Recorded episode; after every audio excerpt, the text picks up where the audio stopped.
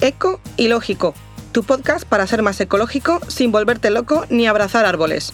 Salvo que quieras, claro. Noticia sostenible de la semana. Hoy en Eco y Lógico hablamos sobre Boomerang, una startup de Barcelona cuya propuesta de valor son los envases retornables para la comida a domicilio.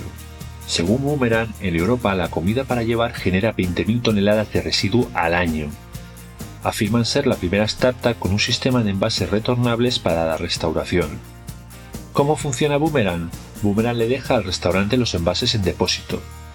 Solo cobra cuando el cliente se lleva el envase. Al restaurante le cuesta el equivalente a un envase de un solo uso. Se lee el QR del envase y el cliente tiene 15 días para devolver en cualquier punto de la red puede devolver en otro restaurante que esté asociado a Boomerang. El cliente tiene 15 días para devolverlo sin pagar nada. Por supuesto, los envases se lavan y se desinfectan en cada uso. Todo esto hay que hacerlo a través de una aplicación que tienen ellos y bueno, la única pega es que te, te exigen poner la tarjeta de crédito, pero solo te cobran si no devuelves el envase en esos 15 días.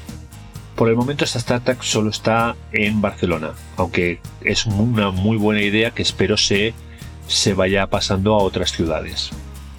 Este podcast ha sido patrocinado por Box Forniture, la marca de muebles sostenibles, y Agencia Podcast.